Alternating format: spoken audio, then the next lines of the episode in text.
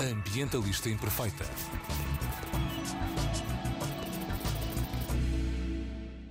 Olá a todos e a todos, daqui Joana Guerra Tadeu com a mensagem Ambientalistas Imperfeitas são pela preservação da biodiversidade. Uh, esta terça-feira que vem, no dia 31 de maio, vamos ter a quarta edição do National Geographic Summit 2022. No dia 31 de maio, em Lisboa, no Teatro Tivoli BBVA, ali junto à Avenida da Liberdade, uh, um evento destinado a todos aqueles que acreditam no poder da ciência, da exploração e na capacidade de mudar o mundo. Esta é um summit que já aconteceu três vezes, sempre em Lisboa. O tema não é novo, mas é cada vez mais urgente. É sobre a utilização indiscriminada dos recursos do planeta que está a fazer com que os limites planetários sejam ultrapassados cada vez mais cedo a cada ano. Este ano, eh, entre os oradores, vamos ter uh, Celine Cousteau, neta do oceanografista mais conhecido do mundo. Uh, vamos ter o Dwayne Fields, Bertie Gregory, a Dominique Gonçalves, o David Dubilé e a Jennifer Hayes. E vamos ter também uma nova edição do National Geographic Summit Junior. E é precisamente nessas sessões dedicadas aos mais novos que vamos ter o nosso convidado de hoje. O Ricardo Rocha é doutorado em conservação biológica e é especialmente interessado em ecossistemas tropicais e em ilhas. Pelo menos foi o que eu li sobre ele, mas já lhe vamos perguntar se isto é verdade. Já estudou uh, em vários países, no Brasil, no Madagascar, na Costa Rica, na China, no Quênia, na Malásia, em São Tomé e Príncipe, na Finlândia e aqui em Portugal, sobretudo na Madeira, uh, onde, de onde nos está a falar hoje. Uh, também tem muitos trabalhos à volta de morcegos, um tema que deve ter sido bem chato de tratar durante a pandemia, também já vamos falar sobre isso. E hoje está aqui para nos contar um bocadinho mais sobre biodiversidade, vital à saúde e ao bem-estar dos seres humanos e o seu trabalho na área da conservação. Bem-vindo, Ricardo. Olá, bom dia. bom dia. É verdade o que eu disse sobre ti? Sim, é, é verdade, é verdade. Não me enganei. Não, não, não, não. Olha, só para começar, queria pedir-te que, sem fazer spoilers, mas deixando aqui a malta com água na boca, que nos faças aqui um trailer do que é que vais apresentar no Summit na próxima terça-feira. Então, na próxima terça-feira vou estar a falar um pouco sobre aquilo que me trouxe para o mundo da biologia e da conservação. Uh, vou contar a história como descobri que haviam animais ameaçados e como é descobri que haviam pessoas a trabalhar com, com esses animais a tentar fazer com que não desaparecessem. E depois vou levar todas as pessoas que estiverem presentes no teatro a viajarem para a Amazónia. E depois disso vamos a Madagascar. E depois disso vamos falar um pouquinho mais sobre outras temáticas relacionadas com bem-estar e natureza. Um, pronto, é essa, essa a ideia para aquilo que eu vou apresentar. Olha, eu fiquei com água na boca. Para que idades é que dirias que, que, que faz sentido uh, trazermos os miúdos? Eu sinceramente diria que Qualquer a partir idade. do momento em que eles, sim, que eles consigam interagir e processar informação em português, já, já, já podem lá estar. A apresentação vai ter uma componente visual muito, muito forte. Uh, por isso, apenas pelas fotos e nem, nem quero tanto falar das minhas fotos, porque tenho algumas fotos giras de lobos marinhos, vá, focas, que, que vou apresentar, mas fotos de colegas meus que são excelentes fotógrafos e além disso os restantes oradores são comunicadores fenomenais e alguns deles são fotógrafos e cinematógrafos uh, do, quase de outro planeta que têm, têm imagens que visualmente comunicam imenso uh, por isso eu acho que qualquer qualquer idade eu diria que crianças acima de 5 anos já já, já levaria uma experiência muito interessante. Uh, a palestra que eu estou a preparar agora é, é para idades um pouco. Um, é para crianças um pouco mais velhas, por volta dos 8, 9, 10 anos, mas eu acho que mesmo crianças mais novas uh, poderão ser sensibilizadas. A história que eu vou contar foi algo que me aconteceu quando eu tinha cerca de 6 anos uh, e está relacionado com um livro que me deram que, falavam de, que falava de focas e de espécies ameaçadas e assim.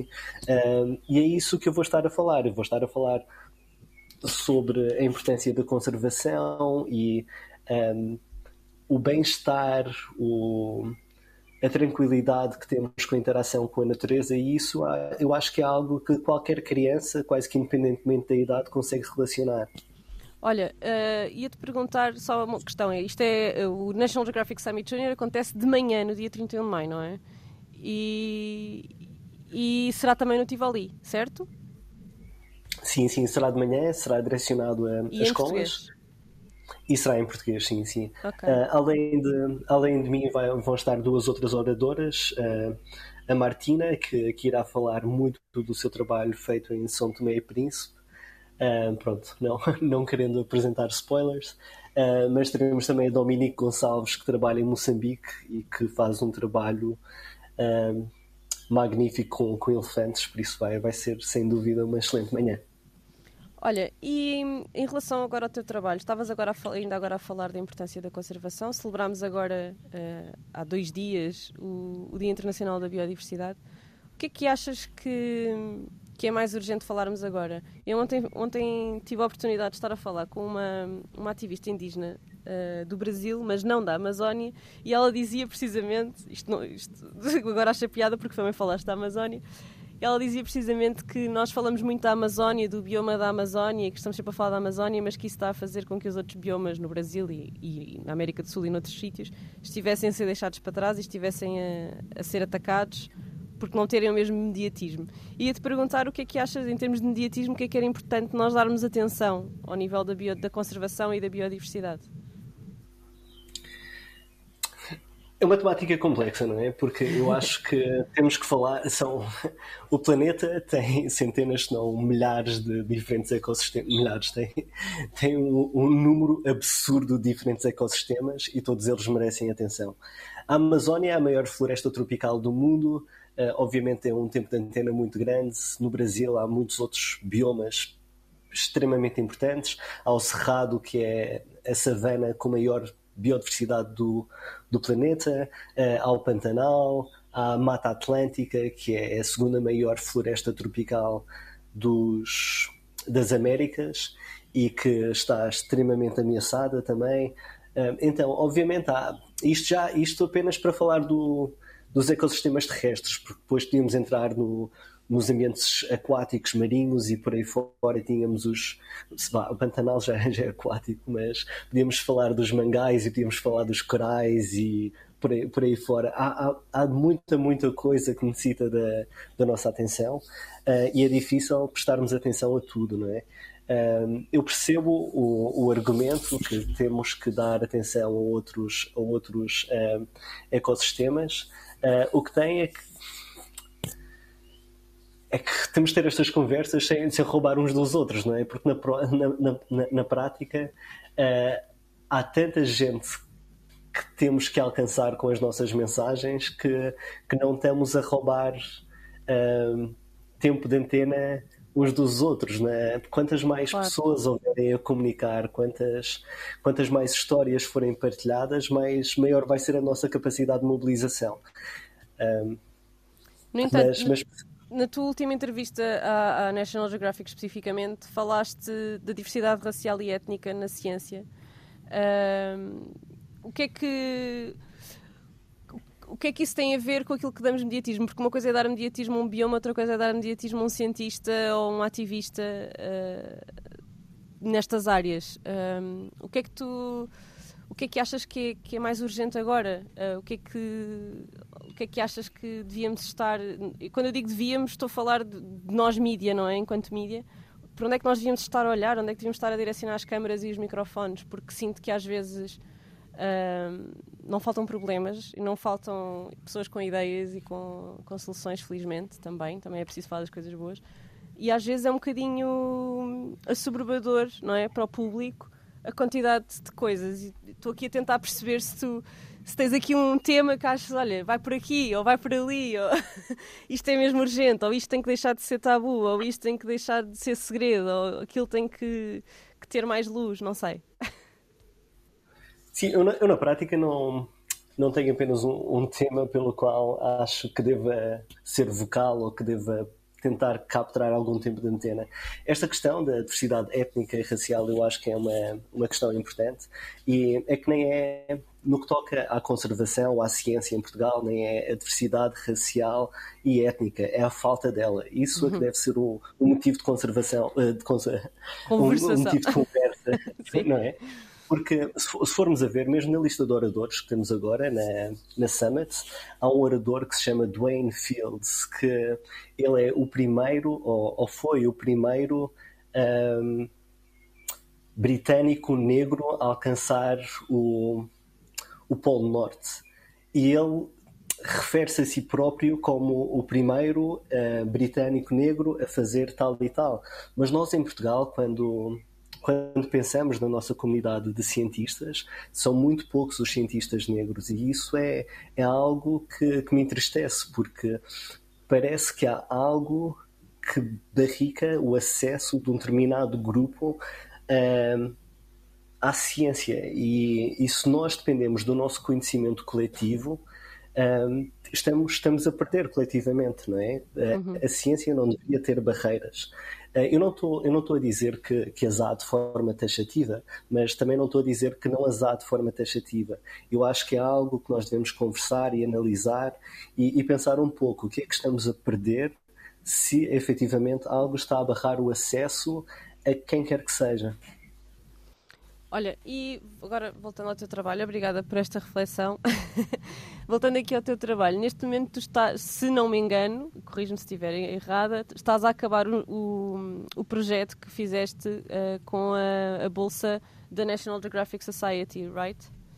Está uh, certo ou já acabaste? não, está. Não, estou, estou a acabar, estou a acabar. E o que projeto é este? Conta-nos um bocadinho. Então, este projeto foi um pouco para conhecer os morcegos da Madeira e Porto Santo.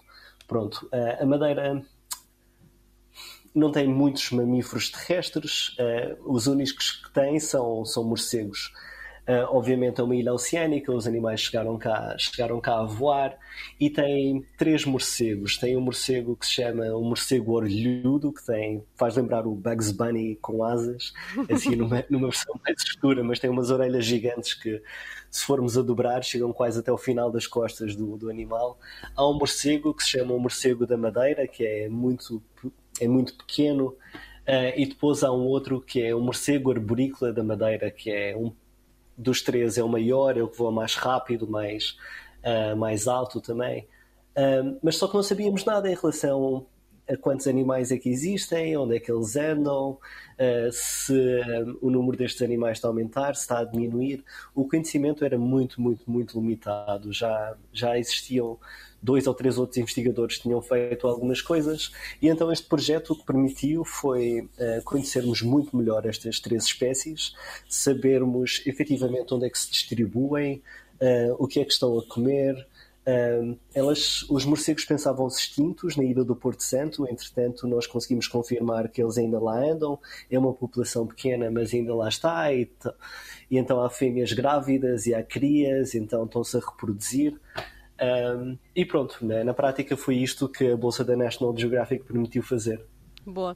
Olha, e o que é que isso tem a ver com os teus interesses ao nível do impacto da agricultura e da fragmentação de habitats? Um, o que é que tem a ver com as espécies que persistem em ambientes, um, eu ia dizer urbanizados, mas na verdade é humanizados, não é? Não tem que ser urbanos. o que é que, como é que tu ligas este trabalho dos morcegos, estes teus interesses uh, que depois têm, que, não é, que ligam, que ligam estes animais e outros animais aos humanos e, e, e àquilo que são as nossas preocupações sociais. Então, no caso particular dos morcegos, eh, já sabemos há algum tempo que os morcegos consomem pragas agrícolas, ou melhor, que algumas espécies de morcegos consomem eh, pragas agrícolas. E nós fizemos um trabalho em Madagascar em 2015, em que mostramos que em Madagascar os morcegos se alimentam de várias pragas agrícolas e não só comem insetos que são prejudiciais à agricultura, mas também se alimentam de insetos que são vetores de doenças importantes, entre eles mosquitos que transmitem malária, um, há uns chamam-se black flies em inglês, mas são umas moscas, na falta de melhor palavra, que transmitem um tipo de cegueira que é infecciosa. E então eles, além de contribuírem para a agricultura, podem efetivamente estar a contribuir para a saúde pública através do consumo de vetores de doenças. Então, nós cá na Madeira eu queria descobrir se, ou, ou melhor, queria investigar uh, se estava a acontecer algo semelhante, e então para isso estamos a estudar a dieta. Quem, quem, está a trabalhar agora mais diretamente com isso é uma aluna de mestrado com, com a qual estou, estou a colaborar. Nós já fizemos, recolhemos as amostras, fizemos o trabalho laboratorial e em breve devemos ter algumas respostas para, para esta pergunta. Boa. Um, Mas diz, diz, diz. Se, se, eu, se eu puder alugar aqui um pouco, só, só para dar uma ideia de em, em, termos, em termos económicos, o que é que estamos a falar? No, nos Estados Unidos saiu um estudo em 2011 que mostrou que os morcegos, só na América do Norte, tinham um contributo de 4 mil milhões de dólares uh, por ano para, para a agricultura. Uh, então, isso não só é um contributo do ponto de vista económico, mas depois se pensarmos em termos de saúde pública do ponto de vista mais holístico, se nós tivermos os morcegos a consumirem insetos que dão cabo da agricultura, não precisamos de usar pesticidas, que por, outra por outras palavras equivale a dizer que não estamos a usar tantos químicos na agricultura. Não estamos então, a poluir os solos e as águas, não é? Exato, exato, exato. Então, o, o, benefício para a saúde humana não vem apenas pelo facto de, pronto, os morcegos poderem estar a contribuir para que haja mais alimento e logo maior segurança alimentar, mas podem estar a diminuir para uma, uma menor dependência de pesticidas, e isto é particularmente importante agora quando pensamos no contexto de guerra da Ucrânia e da Rússia e grande parte do, dos pesticidas e químicos relacionados com a agricultura virem, uh, virem da, da, Rússia também, uh, e isso implica outra, outro tipo de dependência económica. Uh, mas há ainda várias outras benesses para, para, para o ambiente, obviamente. Já fizeste esta ligação incrível à guerra na Ucrânia em termos de atualidade. Como é que foi ser uma pessoa que investiga morcegos na época da pandemia, quando toda a gente achava que os morcegos eram os grandes culpados do problema? Foi, foi desafiante, foi bastante desafiante, para, para, ser sincero. Uh, mas foi muito interessante também porque permitiu. Não, acho que a palavra certa não é permitiu, é forçou-me. Forçou-me a prestar muita, muita atenção à temática e tentar ler o máximo que conseguia sobre doenças zoonóticas e, estar, e, e tentar estar por dentro do, do assunto. Doenças zoonóticas, uh, desculpa, são doenças que os animais passam aos humanos, é isso? Exato, são doenças que, ou são elementos patogénicos que têm a capacidade de saltar de, de animais selvagens ou domésticos para, para humanos, sim. Ok. Desculpa. Sim, pronto. E para, ser sincero, a definição que eu dei não, não, está, não, não está correta, porque não são, não são as doenças zoonóticas, não são os elementos patogénicos. A doença é a consequência dos elementos patogénicos, assim é que é. Olha, mas estavas a explicar então que, tinha, que te tinha forçado a olhar muito para este tema e, e o que é que isso te trouxe? Novos desafios, novos interesses? Uh, como, é que, como é que foi para ti? Para dizer a verdade, não foi um novo interesse, porque nós já estávamos a trabalhar com doenças zoonóticas, no mínimo desde 2015. O projeto que fizemos em Madagascar tinha a componente de um, serviços de ecossistema no contexto da agricultura relacionado com morcegos, ou seja, benefícios associados aos morcegos, mas também já estávamos interessados em olhar para potenciais consequências negativas da interação entre humanos e morcegos, e para isso nós estávamos a tentar analisar uh, o potencial de aparecimento de doenças zoonóticas e por aí fora. Um, então, a temática não, não era nova. No entanto, o que foi bastante novo foi em termos de comunicação de ciência. Como é que nós falamos do, de morcegos e conservação de morcegos e conservação da biodiversidade no contexto de pandemia associada a um grupo específico.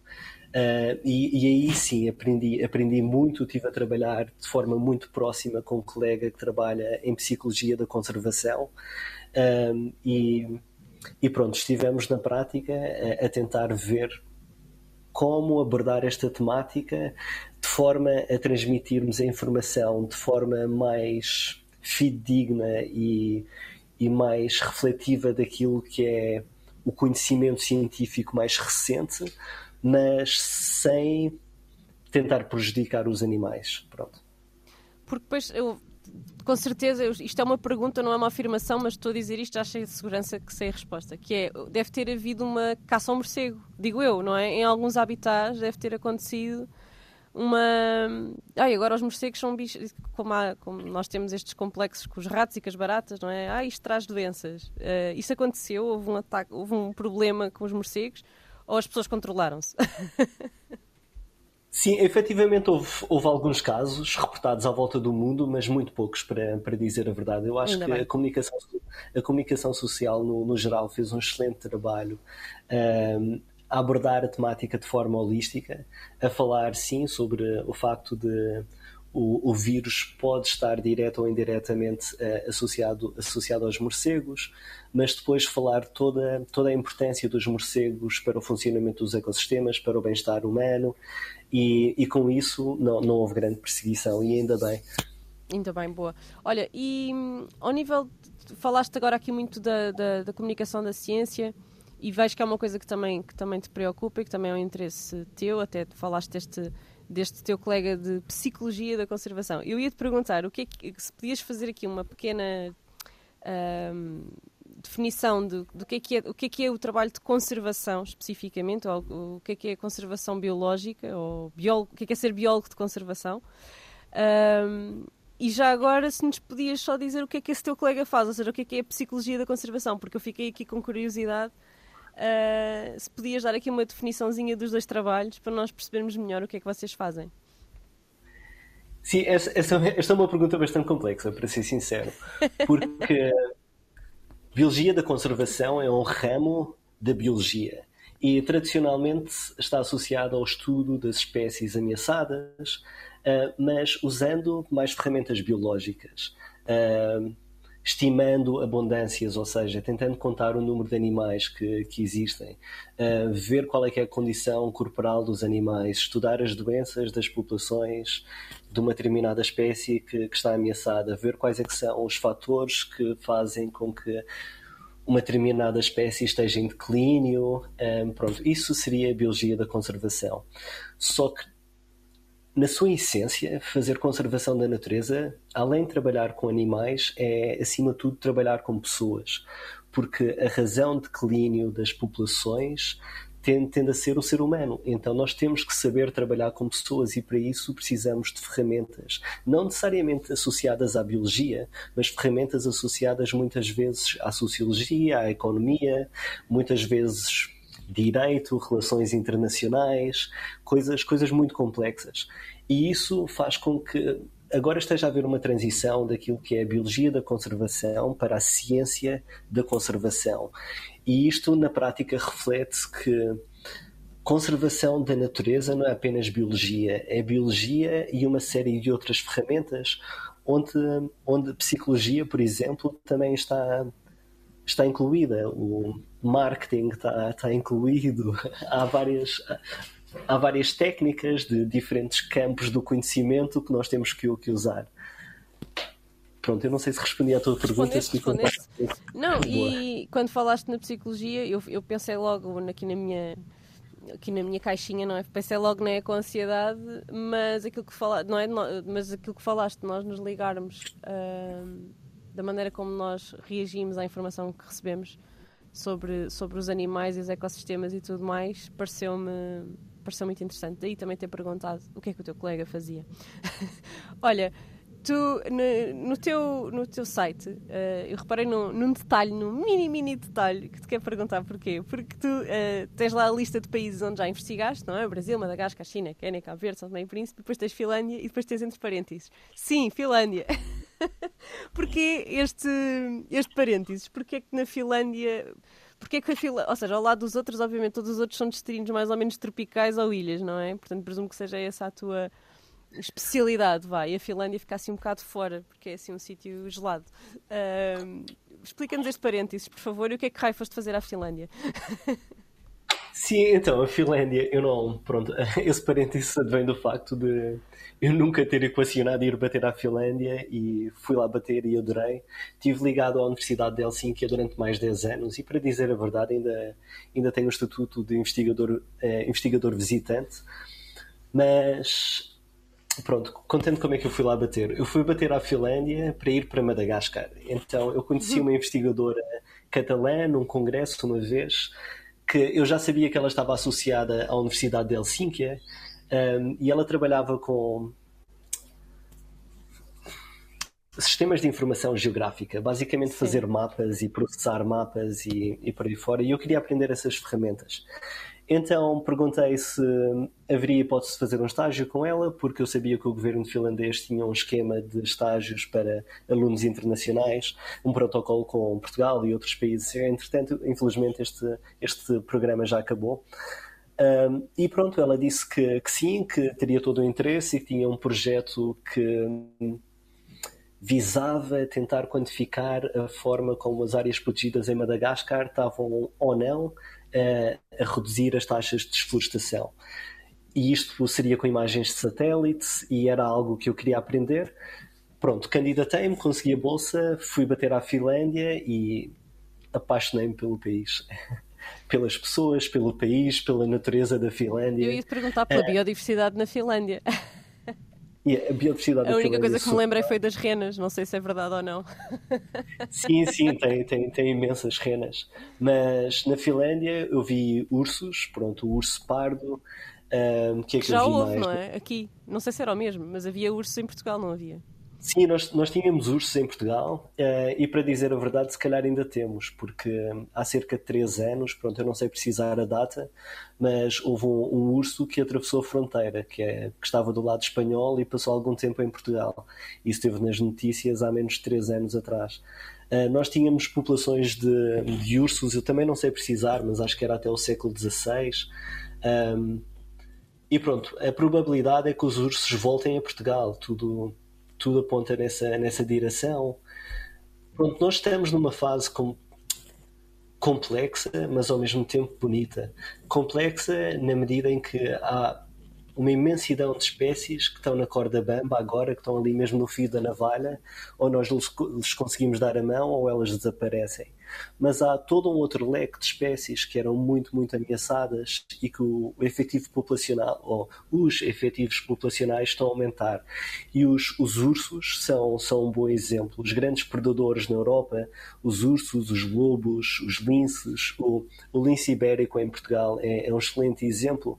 São animais que quase desapareceram e aos poucos estão, estão a regressar. As populações ainda são frágeis, mas há sinais de esperança no horizonte. E há um, e... um, um, um complexo trabalho de conservação a ser feito também, não é? Por, por... Ah, sim, não tanto dúvida, de investigação, mas mais mesmo de trabalho de campo, não é? De se porem lá a, a, a protegê-los e a guardá-los em santuários e tudo mais, a ver se se, se consegue safar estas espécies, não é? Sim, e aqui uh, aquilo que eu estava a dizer em relação ao facto de a conservação ser muito trabalhar com as pessoas para estas espécies que são grandes predadores, uh, é particularmente importante termos estas ferramentas sociais para conseguirmos mudar comportamentos humanos, tentarmos uh, aumentar um, a empatia para com, com os animais e o grau de aceitação. Uh, pronto, e aí mostra o quão diversa é biologia da conservação, que vá, prefiro até dizer ciência da conservação. Uma, uma socioecologia. É, é muito por aí, sim, é muito. Olha, e agora voltando aqui às partes tropicais, porque falas no teu trabalho, aliás, lendo aqui no, no teu site, já agora vou dizer às pessoas, o site é r-rocha.com, podem ir ver as publicações todas, as vezes todas que ele, tudo que ele estudou, o que ele publicou, etc. Uh, tu aqui falas, tens muitas coisas sobre biologia tropical, uh, tens aqui muita coisa sobre uh, espécies em ilhas, tens aqui, está aqui um interesse, digo eu, uh, por esta parte. A ilha, tu és da Madeira, não é? Sim, sim, eu sou da Madeira, sou do Funchal. Portanto, se calhar a questão das ilhas vem daí, digo eu. Mas porquê este interesse na, nas, na, nas espécies tropicais e nos biomas tropicais e nos, nos biomas de, de, ilha? Então, dividindo em duas, em, em duas partes, começando pelas ilhas. Uh, obviamente, eu sou, eu sou um ilhéu, a verdade é essa. Eu nasci na Madeira, uh, conheço bastante bem, para dizer a verdade, o, o, arquipélago da Madeira, tanto as desertas como o Porto Santo, como as selvagens, que, pronto, que são um arquipélago à parte. Uh, mas os meus avós do lado do meu pai eram de Cabo Verde, então sou, sou ilhéu via, via Cabo Verde também. Uh, a primeira vez que comecei a fazer investigação a sério foi em São Tomé e Príncipe. Um, pronto, tenho uma ligação muito grande às ilhas, mas há duas principais razões pelas quais eu acho que trabalhar em ilhas é interessante e importante. É interessante é que são laboratórios naturais fenomenais. Não é não, não foi por causalidade que Darwin teve o seu momento eureka um, associado a ilhas, não é? Tanto, tanto às Galápagos, mas uma, uma das coisas que muito pouca gente sabe é que a Madeira é, é referenciada inúmeras vezes na origem das espécies e, e, foi muito importante para a formulação da, da teoria que, que, pronto, que Darwin acabou por apresentar. Um, então, as ilhas têm essa característica de serem um, bons laboratórios naturais e depois, para, para aquilo que eu faço, eu faço Pronto, o nome é um pouco técnico, mas chama-se ecologia de paisagem.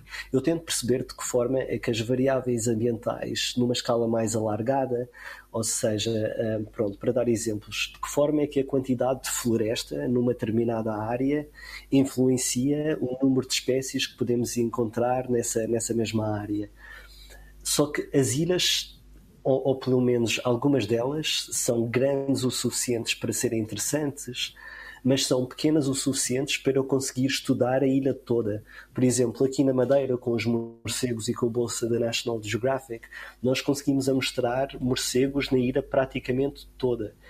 Uh, se eu quisesse fazer um trabalho na mesma escala em Portugal ou na Península Ibérica, isso seria extremamente difícil e extremamente uh, custoso, não é? seria, seria muito caro.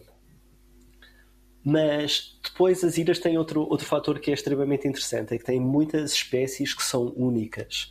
E, e por essa razão muitas delas estão, estão ameaçadas, porque têm áreas de distribuição muito pequenas. Para dar o exemplo dos morcegos, uma vez mais, dos três morcegos que temos cá na Madeira, um deles é aquilo que nós chamamos uma subespécie endémica. Endémica quer dizer que é apenas encontrada numa determinada área. Pronto, essa área para esta subespécie é a madeira. Subespécie, pronto, é, é um animal que não é diferente o suficiente para ser agrupado numa outra espécie, mas vai a caminho disso, vai, vai a caminho de, de uma diferenciação que potencialmente pode levar a algo novo.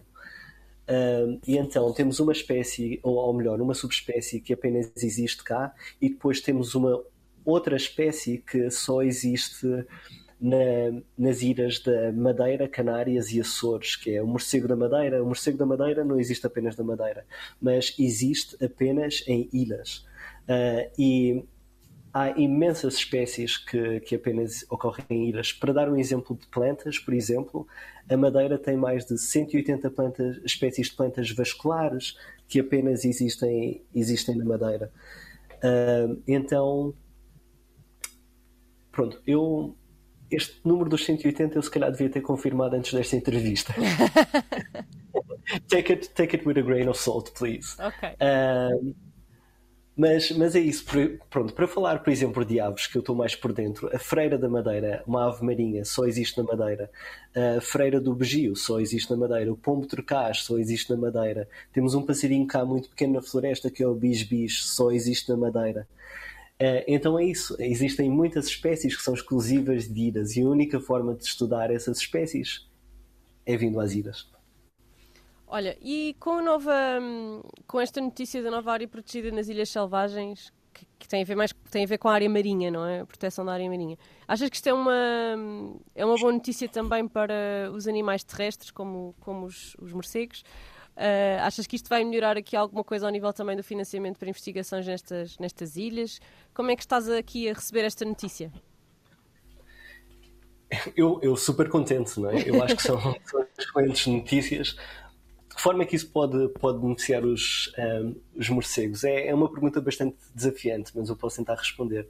Os ecossistemas, quer sejam uh, marinhos, quer sejam terrestres, quer sejam de, de água doce, estão interligados.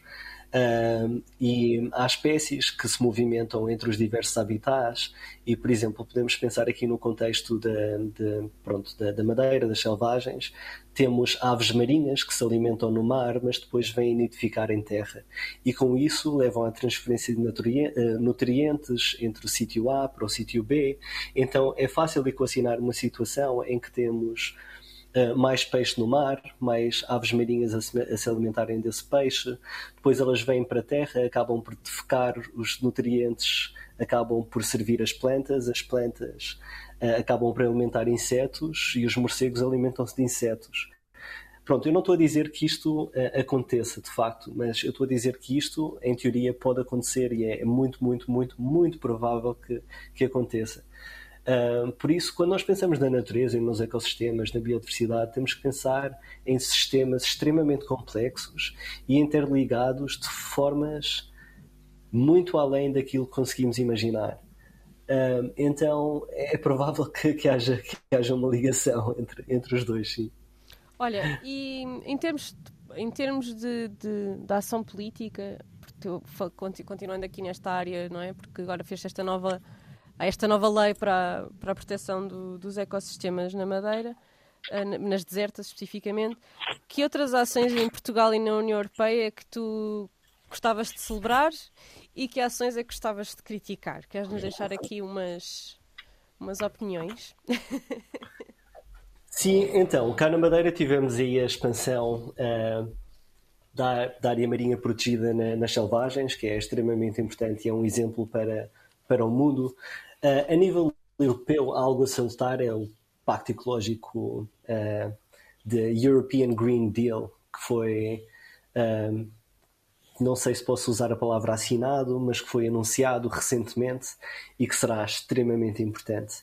Uh, isso, sem dúvida, é, é de salientar e agora a ver o que é que vai acontecer neste contexto, neste novo enquadramento geopolítico e com todas as mudanças que está a haver na, na Europa, uh, mas à partida uh, temos uma oportunidade muito, muito grande de avançar para energias renováveis, de forma a que isso será feito, pronto, diferentes energias renováveis podem ter consequências mais ou, ou menos uh, amigáveis para, para o ambiente mas acho que o European Green Deal é, é algo de louvar, sem, sem dúvida. Algo a criticar. Um,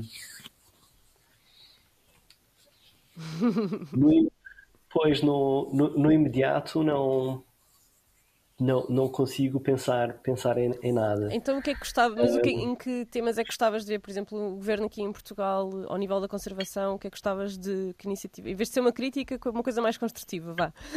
o que é que gostavas de ver uh, a ser endereçado pelo governo ou pela União Europeia e que achas que, que ainda não está? Uh, e que achas que é importante aqui nesta. Na linha da frente da conservação da natureza? Eu acho que, que algo que temos que prestar particular atenção é, em relação às espécies invasoras uh, e em particular uh, as espécies que não são necessariamente consideradas invasoras, que são, que são animais domésticos, mas que, que tanto na lei europeia como na lei nacional são espécies invasoras e que temos de ter cuidado. E uma delas são, são os gatos, porque têm um impacto enorme a nível de conservação da natureza. Em, em, termos absolutos, a quantidade de aves que morre predada por gatos é maior a praticamente todas as outras ameaças combinadas, incluindo a perda de habitat no contexto europeu. Então estamos a falar aqui de, de milhares e milhares e milhares de animais a morrerem diariamente, Uh, e é algo que temos que, prestar atenção. Temos, quando, quando falamos em colónias de gatos urbanas, uh, temos que pensar no bem-estar dos animais, dos gatos, obviamente, mas temos que pensar no bem-estar das outras espécies, dos répteis, dos anfíbios, dos, dos pássaros. Uh, e isso é importante para, para o nosso bem-estar também, porque obviamente nós gostamos de ver gatos, mas também gostamos de acordar de manhã e ouvir os passarinhos a cantar, não é? Ou, ou gostamos de ver um, um passarinho adulto a alimentar as crias, que, que, que, estão a começar a saltar e ainda não sabem bem voar. E pronto, e é importante que, que os animais tenham segurança para, para o fazer. Ah, deve... não acredito. Olha, olha, tu sabes aquilo que eu te falei do, dos gatos? Sim. Está aqui um gato a passar em frente à minha janela com, com lagarto na boca, pá terrível, pá, terrível, terrível, Exatamente, terrível. mostrando aquilo que tu acabaste de dizer. Por isso, eu diria que essa é uma das questões mais, mais complexas, e, mas é, é uma das maiores prioridades também, é ver de que forma é que resolvemos esta, esta temática particular. Um, pronto, atendendo obviamente ao bem-estar do, dos, dos animais gatos, mas atendendo ao bem-estar dos outros animais. Boa. Olha, última pergunta. Do Summit, tu vais ao Summit à tarde, ao, ao Summit dos adultos. Vais assistir? Ah, ah, isso é uma pergunta de sim ou não? Sim, vou, sem dúvida, Vai. sem dúvida. Uh, e olha, queria te perguntar qual é que é o orador que estás mais uh, entusiasmado para ouvir e porquê? Então, um, a verdade é que eu agora não consigo responder essa pergunta porque eu, quero ouvir todos e, e, e, posso apresentar, e posso apresentar razões para todos. Uh, é muito, muito difícil. É, todos têm trabalho fenomenal e uh, só, só de pensar no, no, no, que esse, no, no, que os diversos oradores já fizeram eu fico todo arrepiado porque é, é sem dúvida uma lista muito, muito especial que, que os organizadores conseguiram, conseguiram um, eh, combinar. Pronto, eh, entre. Vá, tentando responder. O, Obrigado. O, o, o Bertie Gregory tem, pronto, é, é, muito, muito novo e pronto, ele agora não sei se terá 30 anos já, mas por volta, por volta disso. Uh, e tem, tem imagens fenomenais um pouco por todo, um pouco por todo o mundo. Eu estive a ver o, o trailer de um documentário da BBC que contou com a participação do David Attenborough e no qual ele participou. É o One Planet, e, não é? Uh, para dizer a verdade, uh, sim, chama-se One Planet. Como é que é? Seven Worlds, One Planet. Acho, okay. que, é, acho que é esse o nome. Sim. Mas so, pronto, quem, quem, quem, ainda não viu o trailer e se tiver oportunidade, ponha, ponha no YouTube e procure pelo. O, o trailer é fenomenal. Eu, eu quase literalmente, eu desde que esteja na Madeira, eu todos os dias praticamente vejo pelo menos 10 minutos de documentários de vida selvagem. Faz parte da minha rotina. Uh, e, e, não estaria a mentir se eu dissesse que eu nunca vi nada como, como aquele documentário. As imagens são tão, tão poderosas, muito fortes mesmo. Uh, e para, para alguém que trabalha em conservação da natureza e que passo grande parte dos dias a, a ler sobre animais e a tentar descobrir um pouco mais, ver uh, espécies com as quais eu nunca me cruzei a fazerem comportamentos assim pronto, de quase que de outro planeta, não é? Lagartos com uma barriga azul a correrem em duas patas, no... é muito estranho, coisas muito estranhas, e, mas pronto. Eh, Fascinante. Uh, Bertie, sem dúvida, sem dúvida. O, o, o, Bertie Gregory, eu tenho muito interesse pela, pelo poder das imagens e pela sua capacidade um, eh, oratória. Um, um, a Céline uh, Cousteau, pronto, era neta do Jacques Cousteau e ela com 9 anos já estava já estava a aprender a mergulhar, a mergulhar com o pai e a fazer expedições oh, com o pai, desculpem, com, com o avô e a fazer expedições de vários meses na Amazónia a interagir com, com tribos indígenas e a, a pescar piranhas e coisas assim do género. Hum. Pronto, obviamente quero, quero ouvir as histórias Olha, que ela tem para, para partilhar. Bertie, o Bertie tem, não pode ser, estava aqui a pesquisar, diz que tem 28 anos, será? Pois, é capaz, porque ele, quando, quando estava a filmar algumas, algumas das outras séries, tinha 25, por isso já, já nada me surpreende. Não, é surreal como é que, como é que tão novo já, já, já fez tanta coisa e pronto, e é, é extremamente talentoso. Mas é. desculpa, volta lá, a Celine gostou. Não, pronto, em relação à Celine, é, pronto, tem uma experiência de vida que, que eu não, nem consigo imaginar, não é? Como é que será crescer naquele contexto familiar em que toda uma linhagem de, de nomes extremamente importantes a níveis de comunicação de ciência e de ambient, ambientalismo e oceanografia. Uh, pronto, obviamente tem, tem histórias extremamente interessantes para partilhar. O, o Dwayne Fields, como eu já tinha dito, porque ele trabalha, pronto, não só já esteve no, no Polo Norte e já esteve a trabalhar com Will Smith e pronto, mas acima de tudo, tenho muito interesse do ponto de vista pessoal no trabalho que ele tem feito com grupos menos representados na conservação e, em particular, com minorias étnicas e raciais. Ele é muito ativo na promoção da diversidade na, na ciência e na conservação, algo que eu acho extremamente importante. Uh, por isso, quero, quero ouvir sobre isso. Uh, há uma cientista moçambicana que irá, que irá estar em palco também, a Dominique Gonçalves, e irá falar do trabalho feito na Grongosa. E este é um dos projetos mais importantes a nível mundial de conservação da natureza, eu diria. Eles tentaram restaurar um, um parque natural muito importante, que é o Parque Natural da Grongosa, uh, das consequências da guerra, é, o parque tinha algumas das populações mais importantes de gnus, zebras, uh, búfalos de, de África uh, e estes animais quase desapareceram com o conflito armado, no entanto, nas últimas décadas têm feito um trabalho fenomenal para tentar recuperar estas populações e a Dominique tem estado muito por dentro disso. E mais uma vez, quando falamos em conservação da natureza, não é apenas trabalhar com animais, é trabalhar com pessoas e a Dominique trabalha também muito em programas relacionados com a erradicação da pobreza, aumento da literacia, uh, quase que female empowerment, uh, como, como dizer isto? Um, Empoderamento feminino, de igual... soa muito mal, mas sim, igualdade de género. Vá. Sim, sou, mal. Questões, questões de igualdade de género, não é? Tentar fazer com que haja uma maior participação feminina uh, no mundo da conservação Aliás, um, o nome da, e, e depois... da sessão da Dominique é o elo entre a conservação e o florescimento humano. Ah, que giro, pois. Yeah. Sim, sim, sim, sim. Um, depois pronto, temos tenho, tenho o David muito... e a Jennifer Hayes. Sim, que, pronto, que o, o, David já tem mais de 70 artigos na, na National Geographic e eu, eu, pelo menos um desses artigos, eu, eu, sei que ele esteve a trabalhar com crocodilos cubanos uh, e eu lembro-me de ler algo na National Geographic sobre crocodilos cubanos. Eu tenho quase a certeza que foi ele que, que terá escrito esse artigo. Mas, tanto, pronto, entre os dois, eles têm mais do que 30 mil horas combinadas debaixo d'água a, a filmar, não é?